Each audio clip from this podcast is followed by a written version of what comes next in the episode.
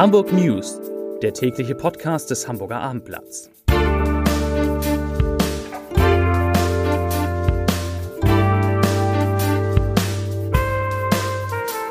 Herzlich willkommen. Mein Name ist Lars Heider und heute geht es um die Forderung des Hamburger Umweltsenators Jens Kerstan, keine Einfamilienhäuser in der Stadt mehr zu bauen. Weitere Themen. Wegen Gasmangels schließen Hamburger Saunen, Füchse vertreiben Möwen aus dem Hafen und am Wochenende kommt der Schlagermove zurück. Dazu gleich mehr. Zunächst aber wie immer die Top 3. Die drei meistgelesenen Themen und Texte auf abendblatt.de. Auf Platz 3 Gaskrise. Bederland schließt jetzt auch alle Saunen. Auf Platz 2 Gewitter und Starkregen. Reddachhaus brennt aus. Und auf Platz 1 Detlef Dinsel wird Aufsichtsrat beim HSV. Das waren die Top 3 auf abendblatt.de. Der Hamburger Umweltsenator Jens Kerstern von den Grünen hält angesichts von Klima- und Energiekrise eine Veränderung des Lebensstils der Menschen für notwendig und plädiert für eine andere Stadtplanung. Er sagt im Abendblatt Exklusivinterview, ich zitiere, heute nutzt jeder Hamburger mehr Wohnfläche als in den Jahren der höchsten Einwohnerzahlen. Wir müssen uns fragen, ob wir alle so viel Fläche brauchen. Wir sollten keine neuen Einzelhäuser mehr über die bereits bestehenden und geplanten hinaus bauen und Hamburg langfristig anders planen. Zitat Ende. Zudem plädiert Kerstern dafür, durch vermehrtes Homeoffice nicht mehr für Büros gebrauchte Gebäude in der Innenstadt zum Wohnen zu nutzen, weil dadurch viele, viele Fahrten wegfallen würden. In Schleswig-Holstein beginnen bereits heute die Sommerferien. Nach Schleswig-Holstein fahren in den kommenden Wochen viele Menschen in den Urlaub. Da ist diese Zahl eher nicht so passend, denn Schleswig-Holstein hat als erstes deutsches Bundesland wieder eine vierstellige Corona-Inzidenz. Laut Robert Koch Institut liegt sie bei 1052 Fällen je 100.000 Einwohner in den vergangenen sieben Tagen. Zum Vergleich, Hamburg liegt mit einem Wert von 682,7 genau auf dem Bundesschnitt.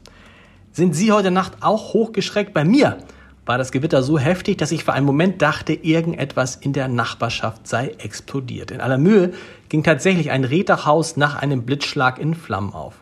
Die Löscharbeiten gestalteten sich auch dadurch schwierig, dass das Haus am Ende einer Sackgasse liegt und die Versorgung mit Löschwasser über lange Leitungen und zum Teil direkt aus der Elbe hergestellt werden musste.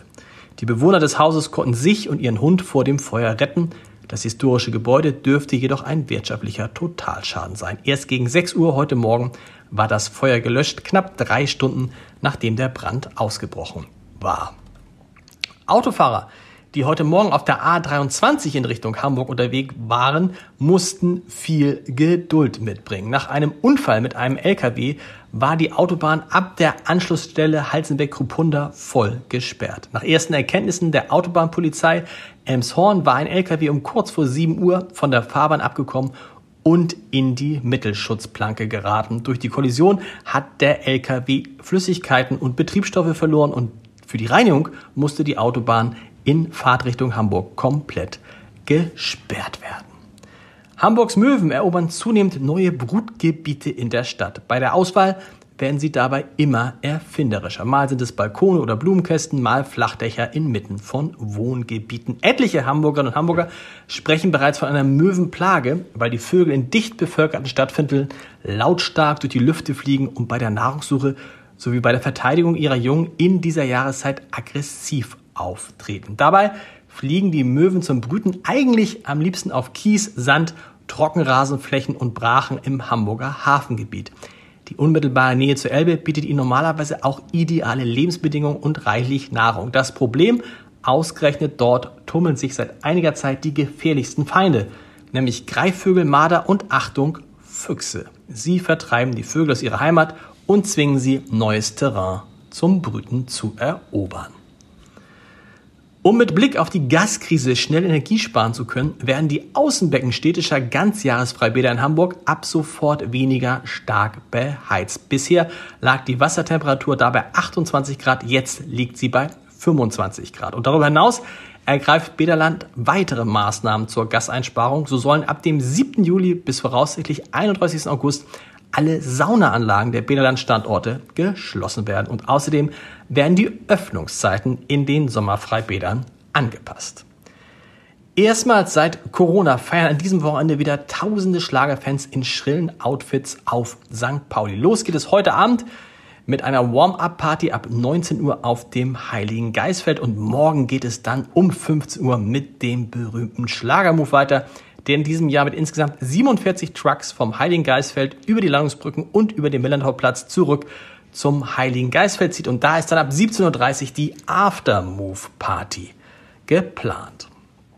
Fünf Jahre ist das G20-Treffen in Hamburg jetzt hier und unsere Reporter haben recherchiert, was eigentlich aus denen geworden ist, die damals in Hamburg Autos in Brand gesetzt und in der Schanze für nie dagewesene Krawalle gesorgt haben. Mehr lesen Sie morgen in der gedruckten Ausgabe des Hamburger Abendblatts. Dort finden Sie auch eine Übersicht über die besten Beachclubs der Stadt, alle wichtigen Informationen zum Galoppderby und, und, und.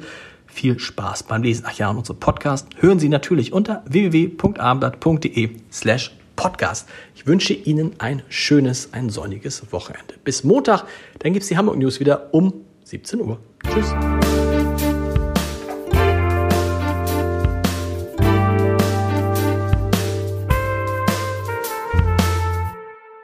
Weitere Podcasts vom Hamburger Abendblatt finden Sie auf abendblatt.de slash podcast.